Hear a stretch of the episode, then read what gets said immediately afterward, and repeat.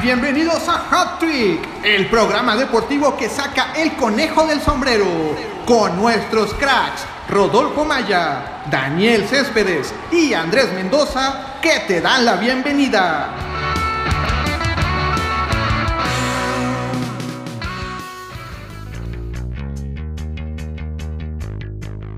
Hola amigos, bienvenidos a una emisión más de Hat Trick. Los saluda Andrés Mendoza, quien está acompañado por Rodolfo Maya. Rodolfo, ¿cómo estás? Hola Andrés, ¿cómo estás? Bien, eh, feliz eh, de estar contigo en una emisión más para hablar justamente de lo que nos ha traído el fútbol mexicano. Ya llegamos a la fecha 9, la mitad del torneo. ¿Qué te parece si hablamos precisamente de qué es lo que nos ha dejado o cuáles son nuestras impresiones de esta primera mitad del Guardianes 2020? Pumas, Cruz Azul y América comparten la cima de la tabla con 19 unidades seguidos eh, de León. Eh, prácticamente este fin de semana estos cuatro equipos, en caso de ganar, que los rivales están a modo, eh, podrían ser los primeros en amarrar boleto, por lo menos a la repesca. Chivas actualmente séptimo con 12 unidades, Tigres décimo, ahí están arañando el repechaje.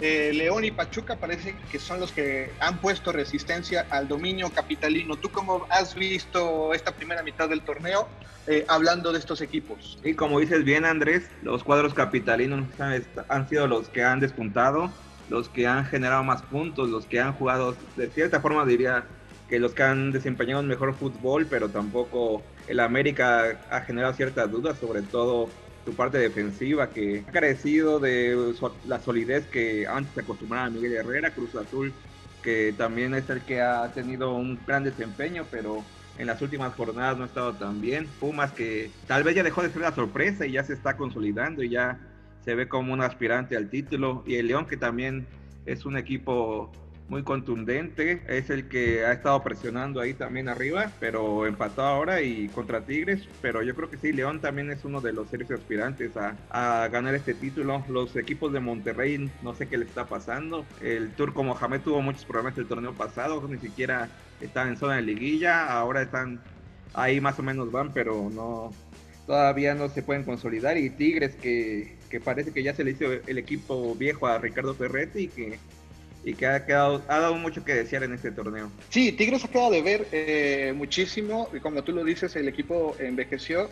Eh, también es cierto que nos había acostumbrado a las primeras tres, cuatro jornadas eh, empezar a medio gas y después cerrar fuerte. Sin embargo, ya llegamos a la mitad del torneo y no se ve que estos Tigres vayan a levantar.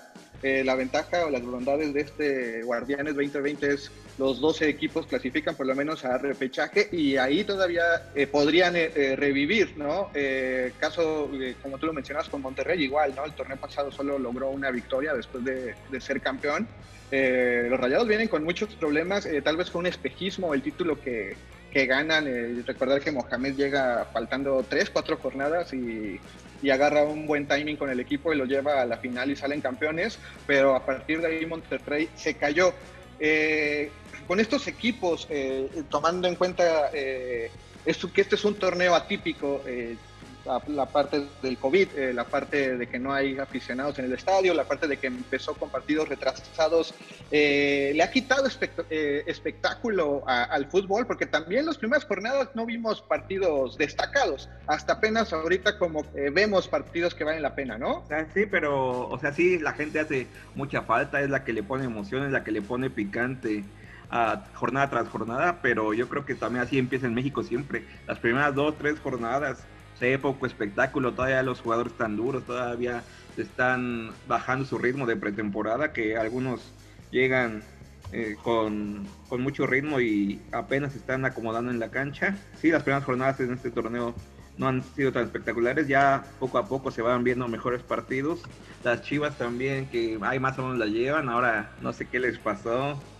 Lo que les ha pasado siempre, la irregularidad. Los errores garrafal, Toño Rodríguez y luego el penal que tuvo que tuvo JJ Macías, si no ya hubieran pasado el Pachuca y ya estarían en quinto lugar de la tabla, ¿eh? Si las Chivas no hubieran tenido errores tan, tan feos, ya estarían en quinto lugar. Sí, creo que Bucetich eh, ha estado haciendo eh, regular a bien las cosas ya en Chivas, ¿no? Eh, ha, recuperado un poco a los a los refuerzos que tuvieron el, torneo pasado. Más adelante eh, hablaremos más a fondo precisamente de lo que fue este Chivas eh, Pachuca. Preguntarte también, aparte de Monterrey y Tigres, ¿crees que hay otro equipo que haya quedado a deber en este inicio del torneo? Hablando de Toluca, que solía ser este contendiente, el Necaxa, que había dado buenos torneos, el mismo Bravos, que el semestre pasado eh, había hecho bien las cosas. ¿Crees que, ¿Crees que hay equipos que han quedado de ver o ya también es muy común verlos abajo en la tabla? No, yo creo que Tijuana. Tijuana era un equipo de que se esperaba que, que fuera un animador de este torneo. Llega Pablo Guede, que con Monarcas hizo un trabajo espectacular, y luego se refuerzan con 8 o 9 jugadores que los más rescatables que tiene Querétaro, ya que compraron, este, vendieron al equipo. Yo, yo creía que que Tijuana iba a ser un animador, que iba a estar en la parte alta de este torneo y si han defraudado esta jornada, bueno ya ah, hasta ha sido goleado y esta jornada es increíble que perdieron con, con el Mazatlán. Sí, ni siquiera están en zona de repechaje. Digo, al fin y al cabo todavía el último lugar tendría posibilidad de meterse al repechaje actualmente. Pero como dices, no es el si es, sin duda uno de los equipos que más ha quedado a deber. También Santos, yo eh, creo, porque Santos también con con Almada había tenido buenos resultados, había, había estado en las partes altas y también ahorita no está ni siquiera en, entre los 12 primeros. Santos también yo creo que ha sido de los equipos que ha quedado de ver. Ahorita perdió con Pumas, pero sí, los universitarios fueron superiores, pero sí, Santos yo creo que sí han sido de los dos. Tijuana y Santos son las dos grandes excepciones hasta ahorita en el torneo. Oye, voy a guardar esa, lo que acabas de decir. Admites que Pumas fue superior que un rival, eso nunca ha pasado, ¿eh? no, sí, Pumas Sí, Pumas no es de mis de mis preferidos, no nunca ha sido tanto de mi agrado, pero sí hay que reconocer que cuando andan bien son hay que hay que reconocer ese trabajo que ha tenido los de Pablo Ligini. Y da gusto, ¿no? Eh, Andrés Lilini. Y da gusto que que, la cantera, ¿no? Este, o sea, que un equipo que trabaja fuerzas básicas esté bien, así como Chivas llega a dar gusto que esté bien, el refrán dice que si Chivas está bien, el fútbol mexicano está bien, creo que lo compartiría que si Chivas y Pumas están bien, el fútbol mexicano está bien a, mediano y largo plazo. Sí, creo que es importante que genere jugadores, pero tampoco se le ha visto tanto, ¿eh? El partido pasado había tres, tres de cantera de Pumas, este partido creo que eran cuatro, tampoco se ve la cantera está sigue produciendo. Creo que el último jugador interesante que sacó Pumas fue Jesús Gallardo, pero fuera de ahí, en los últimos años, creo que. Mozo, creo que ha sido destacado. pero este también ha tenido altibajos, ¿no? Las indisciplinas, sí, las indisciplinas de ese torneo, porque al fin y al cabo, antes de eh, de que cerrara el torneo. De hecho, ya era eh, contemplado por el equipo Martino, pero tampoco. Y es una posición que tampoco te sobran jugadores ahorita en la selección. Está Jesús Corona, pero tampoco es el ya es el juvenil que te puede ah, dar el recorrido. Pero yo creo que el lateral derecho mejor que Mozo sí está Fernando Navarro de León, de Chaca Rodríguez. No, yo no diría que Mozo se puede decir que es un buen prospecto, pero tampoco diría que es un jugador trascendente. Junto con Iniestra, creo que son ahorita los jugadores que, más llaman la atención de Pumas y a ver, eh, Andrés Lilini saca eh, más jugadores de cantera. Ahorita le, eh, este Eric Lira es uno de, sus favoritos, ha sido el único de los que han debutado que no ha salido del cuadro titular. no le quitaron el puesto ni Iniestra ni, ni el mismo Mozo, tomando en cuenta que habían estado fuera por, por la cuestión del virus. Pero bueno, ¿qué te parece si hablamos de lo que más te gusta y son las Chivas de Guadalajara? que esta jornada doble empataron a uno con Querétaro. Al 31, JJ Macías los pone al frente, una buena jugada. Después al 58, eh, un error garrafal de Antonio Rodríguez en un balón eh, por arriba la suelta la deja ahí en el área chica para que Hugo, eh, Hugo perdón, eh, Silveira eh, de tacón la metiera. Al 70 el mismo Silveira es expulsado, al 90 un penal también muy polémico, el VAR es el que lo revisa y dice que es penal, no sabemos qué repetición vieron, sin embargo JJ Macías lo cobra mal, y el guardameta Gil Alcalá la ataja. Eh, tras el empate y la expulsión de Silveira, el Querétaro se repliega atrás. Eh, eh, manda a la cancha a J, eh, al Gallito Vázquez, a Jesús Angulo, Eduardo López y Oribe Peralta para impulsar el equipo al frente. Sin embargo, lo que falla es la contundencia. Destaca, destaca un poco a Uriel Antuna y al Chicote. Antuna por izquierda se comió la banda, no fue indiscutible su dominio.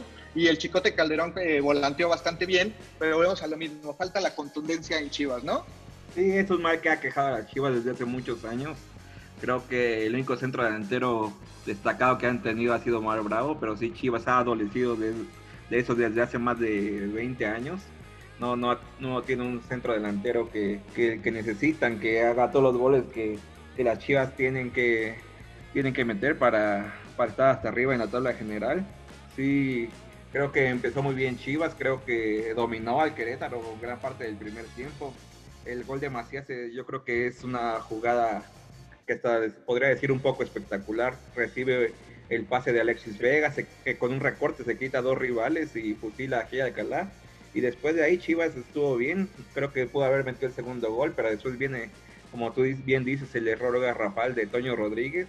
De ahí el Querétaro se levanta y estuvo cerca de, de darle la vuelta al Guadalajara. Hasta sí, tuvieron, anotaron un gol, pero lo anularon por fuera de lugar. Y ya después, después de la expulsión, ya las Chivas empezaron a dominar otra vez y sí estuvieron cerca de, ganar los tres puntos. Sí, es inconcebible cómo, Macías falla ese penal. Yo pensé, bueno, sí es el encargado de, de cobrar los tiros penales, pero tal vez a estas alturas se podría haber, se lo podrían haber dado a Oribe Peralta que para que tomara confianza. También creo que hubiera sido un buen gesto para que Oribe era, era su primer partido, su debut en, este Guardianes 2020. Yo creo que sí se lo pudieron dar, dar a Oribe para que tomara confianza no a la Chofis López no, porque ya sabemos cómo es muy inestable, pero sí dejan escapar tres puntos que ya se tenían, bueno, no, no se tenían en la bolsa, pero sí que eran indispensables. Y eh, Chivas da un partido bueno, este no estuvo tan mal, pero, pero no, no, no se puede concebir como dos errores crasos.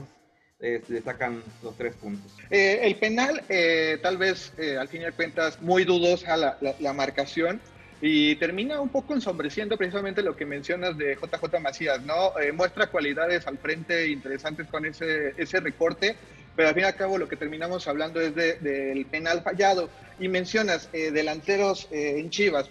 El problema de siempre es que solo pueden ser mexicanos. Hoy por hoy el mejor delantero está en Europa, el mejor delantero mexicano está en Europa, jugando en los Lobos y por su pasado azul crema, pues difícilmente llegaría a Chivas, ¿no? Estamos hablando de, Raúl Jiménez. De ahí en fuera, ¿qué otro delantero podría llevarse Chivas? Realmente la baraja está muy limitada.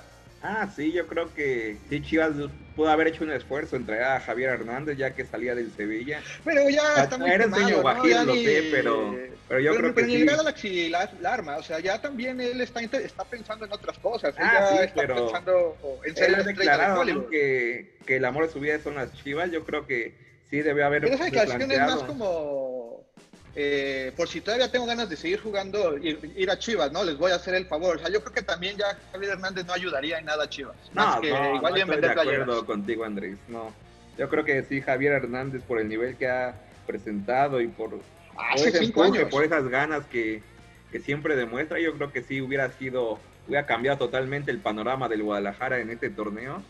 Sí, no, pero el empuje lo perdió. No solo, no solo en la cancha, también en la venta de playeras, en todo lo que generaría, pero sí, yo creo que sí, Javier Hernández hubiera sido un revulsivo muy importante para el Guadalajara. No sé, yo creo que eh, Javier Hernández hubiera sido el equivalente a Gio en el América, ¿eh? No, no, Giovanni nunca. Yo creo que sí. Con selección, yo creo que Giovanni ha sido un jugador importante, pero a nivel de clubes, Giovanni nunca ha dado el do de pecho, nunca ha sido un jugador importante, pero Javier Hernández sí lo ha sido en Europa y yo creo que pero Javier Hernández después de Javier Hernández después del Leverkusen o sea ahorita que mencionabas ese carácter esa actitud la perdió. Cuando regresa a Inglaterra con el West Ham eh, se le fue falta de actitud. Eh, después se va al Sevilla lo mismo no tenía esa actitud no tenía ese esa garra de lucha que le caracterizaba. Eh, a mitad de torneo decide irse al Galaxy y llega a hacer comerciales pero en lo que hubo del torneo también en la MLS, eh, el Chicharo no mostró ni actitud ni buen fútbol. Entonces también pienso que a Chivas no le haría bien eh, Javier Hernández, pero al fin y al cabo los Chivas hermanos eh, sueñan con su regreso por ese buen semestre que dio hace ya más de 10 años. no, no estoy de acuerdo contigo, Andrés. No, está bien, al fin y al cabo eres un chiva hermano y vas a defender a los tuyos a muerte y está muy bien, pero también eh, el problema es que la falta de objetividad ha llevado a las Chivas a donde están ahora y como dicen, ya ni siquiera les exigen eh, la grandeza que, que algún día llegaron a tener, ¿no? Ya, ya, ya te lo dije, Bucetich es para equipos chicos y está en chico en este momento. Chicos, no, estás mal, Andrés. No, es un técnico ganador, es un técnico que ha que en, el equipo que ha estado ha dado resultados. Equipos chicos. No, Monterrey no era equipo chico. Equipo, equipos chicos, perdón, pero Monterrey es un equipo chico. Grandes solo cuatro. Oh, sí. No, no, en México no hay equipos grandes. Y, te incluyo a Toluca, que tal vez porque es regional y que ha sido campeón, pero perdón, Monterrey y Tigres no están a la altura de lo que han hecho los otros cuatro equipos. Perdón. Ah, no, no estoy de acuerdo. Y hablando eh, de, de Chivas, pues viene el Necaxa, que podría ser un plan previo al clásico. Eh, con Necaxa tienen que golear, tienen que mostrar mejores cosas al frente para llegar motivados al clásico. Sí, a Necaxa le tienen que ganar a como dé lugar. Necaxa es el último lugar del torneo. Es cierto que eh, se pueden renovar los bríos ya que llega un técnico nuevo como el profe Cruz, pero sí, Necaxa ha mostrado poco y ya ves que cada semestre desarman el equipo, venden varios jugadores. Ya este no fue la excepción, vendieron a Mauro Quiroga, que era un goleador importante, se lo vendieron a San Luis y ahora tienen que ganar, sí, Chivas tiene que ganar allá en Aguascalientes para, para seguir pensando en clasificar. Yo creo que sí son tres puntos que se pueden conseguir sin, diría, no diría sin mayor problema, pero sí se tienen que conseguir esos puntos a como de lugar. Como aficionado Chiva, ¿te preocupa la falta de contundencia eh, previo al clásico, tomando en cuenta eh, que la saga del América es hace agua, pero también hace goles? Sí, es preocupante siempre que las Chivas no sean contundentes. El América creo que sí ha, bueno, los resultados dicen va hasta arriba de la tabla, pero también ha dejado mucho que desear, sobre todo ahorita en el primer tiempo contra el Puebla, en el primer tiempo contra Mazatlán, fueron dominados. Yo creo que, que Chivas sí le puede dar un susto al América. Y precisamente que hablas del América, ¿qué te parece si recordamos las acciones del Puebla América, eh, tu amado rival? Eh, los cremas. Eh, al 16 a Mauri Escoto hace el 1-0 para los de Puebla, al 29 Bernardo Cuesta hace el 2-0. Sin embargo, al 51 Daniel Arreola comete una falta infantil dentro del área cuando el Puebla dominaba todavía al América y Emanuel Aguilar convierte de penal. Al 55 Henry Martín empata y al 64 Federico Viñas les da la victoria. El América inició el juego con cinco líneas atrás, sin embargo, eh, de Jesús López, Luis Fuentes, Emma Aguilera, Ramón Juárez y Jorge Sánchez no hicieron uno. Al 30 ya cuando iban 2-0, eh, Miguel Herrera decide sacrificar tanto a Sebastián Córdoba, que no estaba dando un buen partido, y a de Jesús López para que ingresaran Leonardo Suárez y Nico Benedetti, que empiezan a, controlar la media cancha. Eh, después, obviamente, América se va al frente en el marcador gracias al empuje y también yo creo que lo achaco un poco a, esa falta de ese penal, creo que desmoraliza al Puebla y el América lo aprovecha. Eh, los de Cuapa han recibido 14 goles en 9 juegos, sin embargo han metido 20. Eh, ¿No te recuerda un poco este América a los Tecos, eh, precisamente de Miguel Herrera, que se iban a los partidos 5-4? Sí, podría ser, sí, el América ha sido muy inestable atrás es cierto que vienen en gran nivel Henry Martín, Federico Viñas, Córdoba también está haciendo las cosas bien, pero sí el América ha adolecido la defensa desde que se fue Bruno Valdés, que es un, elemento vital en la saga americanista, creo que lo han echado mucho de menos. Y sí, el América, América sí está basado en lo que pueda generar Henry Martín y Viñas, porque atrás son un desastre. Creo que es un equipo que sí ha sacado resultados, pero que sí ha dejado muchas dudas. Yo, si fuera Miguel Herrera, estaría preocupado. Este, eh, porque sí, en unos 2, 3 minutos, bueno, no los 2, 3 minutos, unos 10 minutos sí te pueden hacer dos goles y después va a ser complicado. Yo creo que sí, eh, Miguel Herrera tiene que poner mucho, ah, tiene que trabajar mucho en la defensa, pero sí, sí se complementa muy bien con, con los atacantes que que están muy bien ahorita en el América. ¿Qué crees que es más probable en este América? ¿Que recomponga la defensa o que la, que la delantera deje de ser letal? No, yo creo que sí, la, delantera es la que va a seguir contundente, pero sí, para recomponer esta defensa trajeron a Luis Fuentes, que, que ya estaba sin equipo, para, para más o menos acomodarse, pero no, no, no, no se ve cómo el América pueda mejorar. Sí, Emanuel Aguilera creo que es un central Este, que ha mostrado cosas buenas, pero, pero no, no está en su mejor momento. Sí, Bruno Valdés creo que no lo ha podido suplir y se ve, no sé cómo lo vayan a poder suplir en esto en lo que resta del torneo.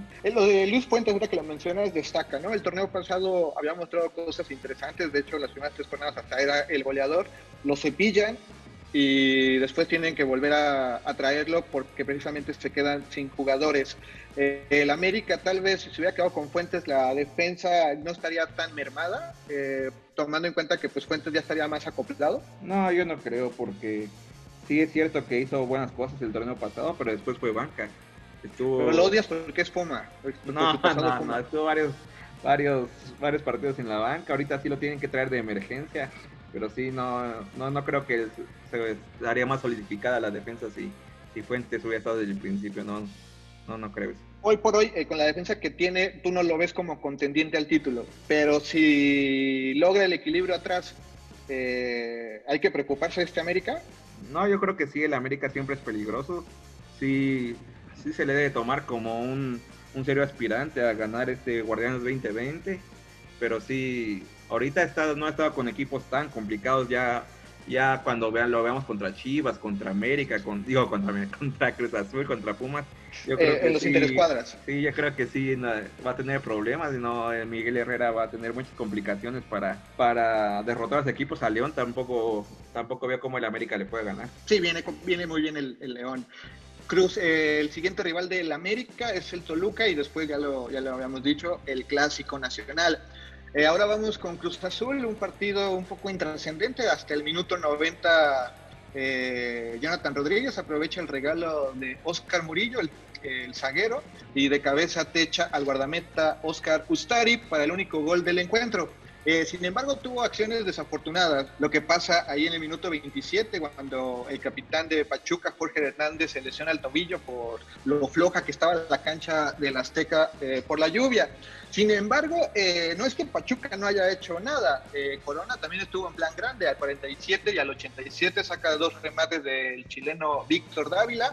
Además, al 42 evita también el tanto de Rodrigo Salinas. Siboldi, tras la derrota del fin de semana pasado hace cambios en la central, en la media cancha, perdón. Eh, sale Rafa Vaca y por lesión se queda Yoshimar eh, Yontun, entran Roberto Alvarado e Ignacio Rivero, pero no cumplen las expectativas, ni son ese escudo en la contención y tampoco conectaron con los delanteros, ni con el cabecita, ni con ni, ni siquiera con los laterales, ¿no? Realmente hizo agua el Cruz Azul.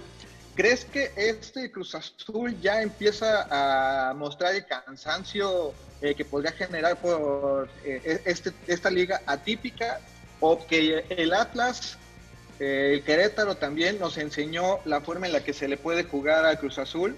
Que no tienes que marcar al cabecita, sino evitar que el cabecita reciba balones. Sí, el Cruz Azul, varios elementos creo que no están en, en su nivel óptimo, como son Elias Hernández, como son Roberto Alvarado. Santiago Jiménez todavía es joven y, no siempre va a estar en, su mejor nivel. Cabecita es el jugador que ha sido diferente, el que ha generado mayor, mayor potencial al frente. Sí, Cruz Azul yo creo que sí ha adolecido en estos, en estos partidos de, su, que, que baja, tienen baja de nivel varios de sus jugadores. Sí, Pachuca, como bien dices, pudo irse al frente. Yo creo que también fue superior en ciertos lapsos del partido, sí pudo haber ganado, se pudo ir al frente con sí, un tiro al poste que tiene, creo que fue Dávila. Después también Cruz Azul, tiene Rivero, el que estaban con Tijuana, también mete un tiro en el travesaño. Y al final es un descuido total de la defensa. Yo, es un saque de portería de Jesús Corona, que, que sí cabecea muy mal Murillo y la prende muy bien de cabeza, de cabecita, pero sí Cruz Azul no ha estado al nivel que llegó a mostrar y sí es incomprensible cómo perdió con el Querétaro, cómo perdió con el Atlas, equipos que no, no, no tienen el nivel que debería, que con el que se le puede ganar a Cruz Azul y sí lo han derrotado. Yo creo que Cruz Azul no, no está tan fuerte como pensábamos. No, no, yo creo que Cruz Azul sí es fuerte, ¿no? Al fin y al cabo, el bache le llega a mitad del torneo. Eh, creo que les permite eh, la posición en la tabla corregir eh, precisamente lo que es la media cancha, ¿no? Ya Daniel nos había comentado que sí le preocupaba precisamente que no encontraban eh, las piezas adecuadas para, la media cancha, pero creo que es una situación similar a la, a la del América, ¿no? Si en, eh, en las zonas donde están fallando corrigen, eh, pueden volver a, a ser equipos eh, dominadores como lo, lo, han mostrado el América en etapas anteriores o el Cruz Azul eh, en el semestre anterior.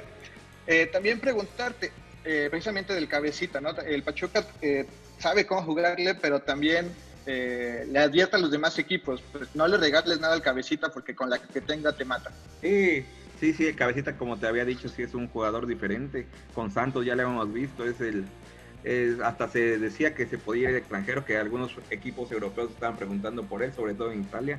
Pero sí, sí, yo creo que sí, si cuidas bien la cabecita, sí, Cruz Azul va a sufrir, porque sí tiene jugadores interesantes como Luis Romo, como el paraguayo Escobar por la banda derecha. Pero sí, el Cruz Azul no es tan sólido como, como se creía. Sí, es un equipo fuerte, sí, es un equipo que, que con una jugada te puede cambiar el rumbo del partido. Pero sí, no, no, no es, yo no creo que el Cruz Azul sea sea tan bueno como lo han pintado. Sí, Siboldi tiene que, que dar. venden humo en la máquina. No, no, no es un vende humo. No, pero digo, Siboldi tiene que apretar a sus jugadores porque si a estar bajos de nivel, yo creo que, que sí Cruz Azul tiene para ser aspirante al título, pero no, no creo que sea un equipo tan fuerte como se había creído. Muchos creen que este es el bueno, ¿eh? No, ahí te la dejo. los aficionados de Cruz Azul desde hace 20 años están diciendo que este va a ser el bueno y no llega. Y, se me hace que este torneo tampoco va a ser, ¿eh? No sé, eh, la ventaja no, ¿tú de, apostarías? ¿Tú, si tuvieras mil pesos ahorita, apostarías a que Cruz Azul es campeón? No tengo ni 20 pesos. no, lo estaría, no lo estaría malgastando en apuestas. Pero si los tuvieras, ¿le pondrías a Cruz Azul? Si tú me regalas mil pesos. Bueno, yo te doy mil pesos. Voy y se los pongo. Si tú me los das, voy y se los pongo al Cruz Azul. O a los Pumas. Se los pongo al Cruz Azul. no, eh, ahorita vamos a hablar precisamente eh, de Pumas. Eh, nada más recordar que Cruz Azul en la jornada 10 enfrentará a Cholos, donde pues podríamos ver si qué tanto es el bache de este Cruz Azul, ¿no? Sí, vamos a ver cómo va Cruz Azul. Yo creo que sí puede seguir en la punta, sí, sí tiene los elementos, pero no, yo no lo veo como campeón. Es que todavía creo que es difícil ver quién sería campeón, ¿no? Lo que habíamos, eh, lo que ya hemos hablado. Esta, ah, esta liga. De torneo todavía. No, pero que esta liga, precisamente, si no fue, si no hubiera liguilla, estaría muy interesante lo que viene. Eh, tres equipos con 19 y uno con 18. O sea, la pelea por el liderato estaría muy buena, pero lamentablemente, pues ya cuando tienes un boleto aflojas el paso, ¿no? Lo hemos visto mucho. Sí, sí, ya, cuando ya tampoco buscan. Tu lugar asegurado, sí, ya sí se afloja un poco. O sea, ni siquiera buscar un récord de puntos, ¿no? No, no te llena en nada, no te sirve de nada. No, no nos sirve. Pero sí esperemos que Cruz Azul, Pumas, América, León sigan así y no, no bajen su nivel. Y bueno, ya que no me quisiste dar los mil pesos, tú los puedes apostar a Pumas y posiblemente ganes. Eh, jugó en Torreón al 28 Juan Manuel Iturbe, un señor golazo Después Andrés Siniestra, también de media distancia, hace un muy buen gol. Tú consideras que no es un golazo, que el portero se lo come. Para mí eso le da todavía mayor espectacularidad al tiro. Eh, y después al 68, Octavio Romero hace el de la honra. Pumas mantiene el invicto, es líder general y rompe la racha de 26 partidos, de ellos 20 de liga, de Santos sin perder en casa. Y Turbe, en lo personal, más allá del golazo que hace, es eh, de lo mejor que tiene Pumas en este momento. Tiene buena eh, buen labor defensivo, además como volante eh, da buena salida a los universitarios. En este partido, Andrés Siniestra y Alan Mozo regresaron a la titularidad. Mozo no hace cumple con el encuentro, no es un trabajo destacado, sin embargo, Iniestra pues, también aparte del gol, muestra buena química con Eric Lira en la contención. Y cuando Santos se va al frente después de ese 2 a 0, Lilini hace una línea de 5 eh, por la salida de Iturbe que se va lesionado. Sin embargo, ve que le pedían mucho el rancho y regresa a línea de 4 eh, haciendo varios cambios en la media cancha, eh, ingresando a Facundo Weller por Carlos Gutiérrez, a Brian Mendoza por Dineno y a Vigón por Mayorga para permitir otra vez una línea de 4 y buscar contragolpes, que si bien no fueron peligrosos, por lo menos sí sacaron de, la zona de peligro de Pumas muchos balones. Talavera eh, también fue trascendente en este juego, sacó mínimo tres que iban al arco. Te pregunto, ¿es Talavera la mejor contratación de este clausura 2020? Yo creo que sí se puede considerar, ¿eh? porque sí, habían, eh, Pumas había adolecido mucho en la portería con el, con el pollo y ahora Talavera le ha dado mucha confianza a los centrales en el marco ha sido, ha tenido una labor muy destacada en estas nueve jornadas que van. Sí, Talavera ha sido valioso para que Puma consiga varios puntos. Ahorita evitó el empate y sí, sí se vio muy, muy contundente atrás.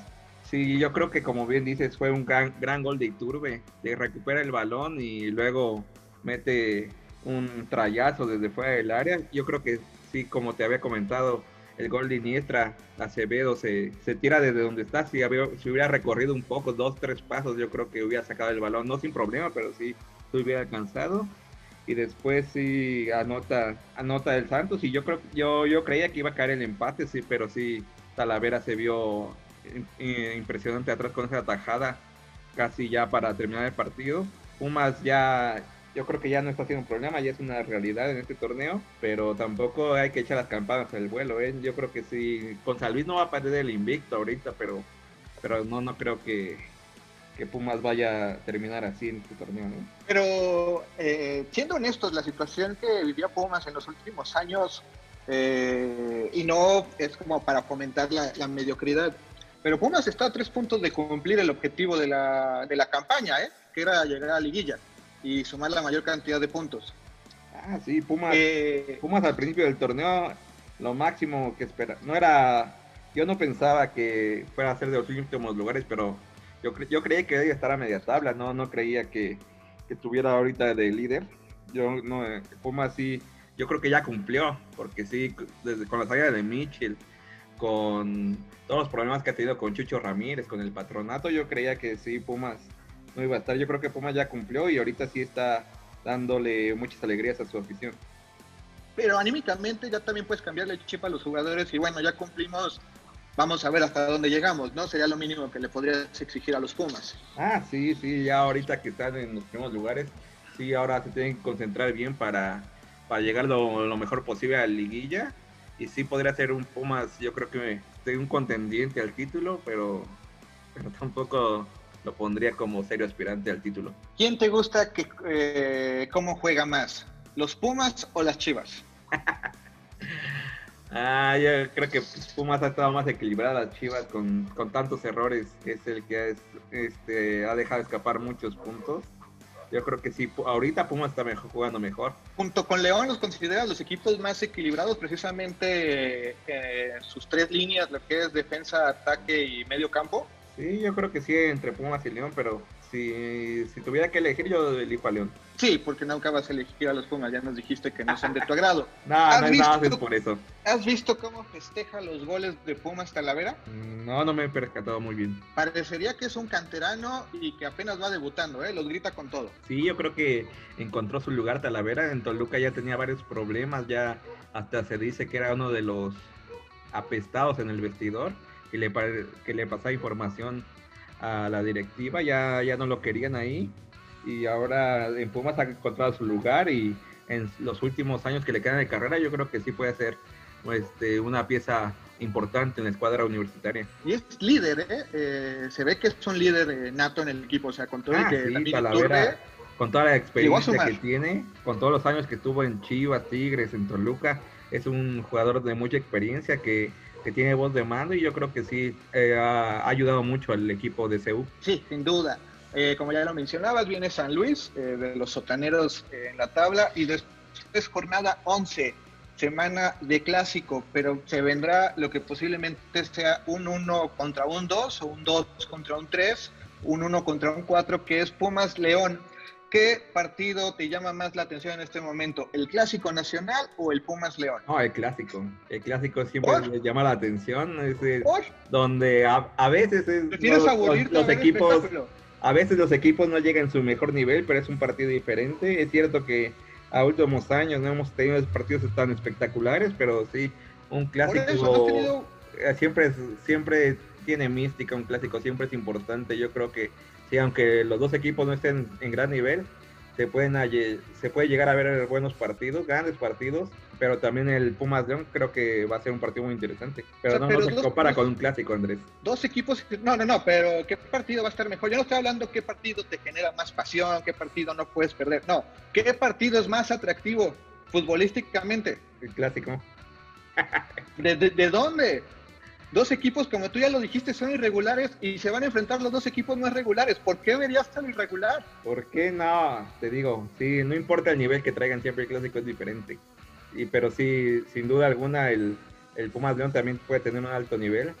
Pero sí, si, me, si los pones ahí misma hora, Pumas León y Chivas Américas, yo creo que el 90% de los aficionados va, a ver el clásico. No, el 90% de los aficionados se dormiría y el otro 10 estaríamos eh, muy felices. No, no va a ser un partido, aburrido. No va a ser un partido aburrido el clásico. No. ¿Qué? Dime cuáles son los elementos para venderlo, porque no los encuentro, ¿eh? Van a ser la que el América va a querer seguir demostrando que es aspirante al título y que las Chivas que no pierde, que no pierde contra América. Eso es como lo vendes. No, que las Chivas están mejorando y que no van a querer este, limpiar sus errores JJ Macías y Toño Rodríguez. Si es que no creo que Bucetich vaya a mandar a Toño Rodríguez a la banca, pero si Toño Rodríguez tiene que agarrar confianza para, para hacer el guardameta sólido que esperamos. Según Toño Rodríguez, con él van a ser campeones, ¿eh? También según Hugo Sánchez, si lo dejábamos dos ciclos mundialistas, íbamos a ser campeones del mundo, pero ya ves. Yo le creía. sí, ya, mero. Ni siquiera pudimos pasar a los Juegos Olímpicos de Beijing no era su selección. Ahí él cometió el error de meterse a una selección que no le correspondía, pero bueno, ya nos estamos desviando. León Pumas, para mí, independientemente de que sean los Pumas, es más atractivo. Que tengo la buena noticia, el clásico es el sábado y el León Pumas se jugará el lunes, vas a poder ver los dos. Eh, tal vez después de quedarte dormido puedas dormir eh, todo el domingo y ya el lunes te despiertas a ver un partido más atractivo. Ya veremos. Los demás resultados de la jornada, San Luis eh, rompe la quiniela y vence 2-1 al Necaxa, Toluca cae 1-0 en casa ante Bravos, Monterrey y Atlas empatan a 1, León y Tigres también empatan a 1 y Mazatlán y, eh, vence a Cholos 1-0, lo que ya mencionaba es que los Cholos eh, preocupan. la tabla general, Pumas, Cruz Azul y América con 19 puntos, la diferencia de goles pone a los universitarios al frente, León le sigue con 18. Quienes están en repesca en este momento, Pachuca, Monterrey, Guadalajara y Toluca eh, serán los que recibirían las vueltas, mientras que Toluca, Querétaro, Tigres, Puebla y Juárez eh, son los que ocupan la parte baja de esta eh, liguilla. La jornada 10, Necaxa contra Chivas, Bravos Puebla, Atlas Mazatlán, Tigres Santos, América Toluca, Pumas San Luis, Querétaro contra León, Cholos contra Cruz Azul y Pachuca contra Monterrey.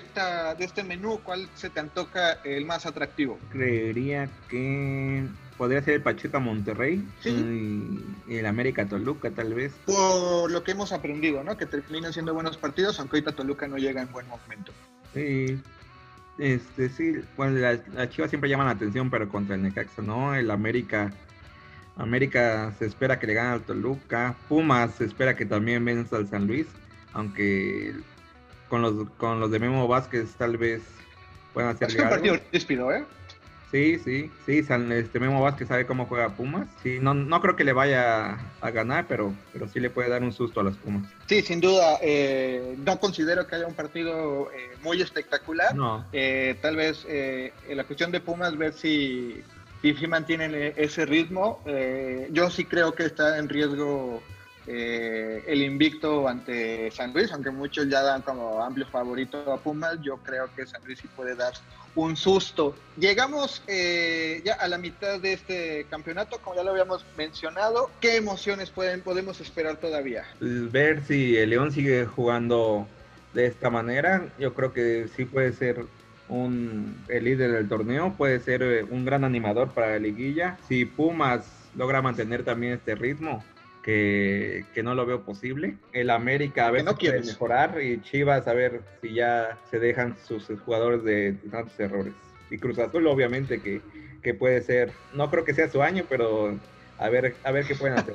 ¿Crees que ya se acabó el dominio regio? Pues hasta ahorita así parece, aunque esperemos que Tigres se deje ya de su mezquinidad, de, los problemas que tengan, que, alguien ya acompaña a Guiñac. Yo no sé, Tuca, por qué no ha sentado a Eduardo Vargas. Es un jugador que, no, no, ha demostrado pues, de por qué se pagó tanto, porque lo atacan a Tigres. Y sí necesita a alguien, a un compañero Guiñac al frente para, para generar todo lo que se espera de Tigres. A ver si Leo Fernández ya le da más confianza y puede yo creo que sí podría ser una, si le da la confianza el Tuca, si, si lo pone a jugar, si, si se siente bien, yo creo que sí puede ser el complemento ideal para André Pierre Guignac. ¿Ves que el Tuca eh, le queda un, un, año de contrato? ¿Ya está pensando en el retiro? No sé, no, no, no estaría seguro. Yo creo que sí le bueno, al Tuca no lo van a correr, el Tuca se va a ir de Tigres hasta que él lo decida. Pero el Tuca va a ser el único técnico mexicano que nunca va a ser despedido, eso me queda claro. Sí, pero yo creo que sí, sí podrían pensar ya la directiva en una renovación de plantel y tal vez de entrenador, porque sí, ya, ya con el Tuca ya lograron todo y sí necesitan un cambio radical para, para volver a tener hambre los, los de la Sultana del Norte. Bueno, a ese todo le pongo ahí un asterisco, ¿no? Creo que les queda pendiente con Kaká y es lo que más les ah. duele ahorita a los felinos que no han logrado éxito internacional. Sí, sí, no, no han ganado todavía, no han podido ir al Mundial de Clubes y llegaron a la final de Libertadores, pero la perdieron increíblemente con el River Plate. La tiraron. Parecía que iba a ser el primer campeón de Libertadores porque sí llegaba mejor a, a esa final, pero, pero no, no sé qué les pasó allá en Argentina a los, a los Tigres. La regalaron. No hay otra explicación más que regalar el título, ¿eh? Sí, River, River no, no veía tan fuerte, pasó de milagro a la a la segunda fase, nada porque Tigres ganó este último partido, si no River Plate hubiera, hubiera estado descalificado. Sí, y, y precisamente, ¿no? Recordar que eh, vencen a Boca por la cuestión de los humos, de los gases lacrimógenos, o sea, desde octavos de final River se pudo haber despedido de ese torneo.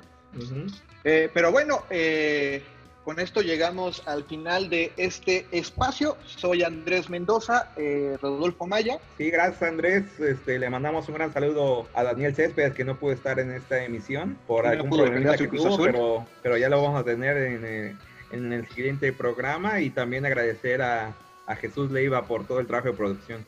Así es, muchas gracias a Jesús. Eh, Daniel estará con nosotros en la próxima emisión. Soy Andrés Mendoza, quien agradece su atención aquí en Hat Trick. Hasta la próxima. Nos vemos, estén El conejo puede regresar al sombrero. Los esperamos la próxima semana para hacer otro hat trick.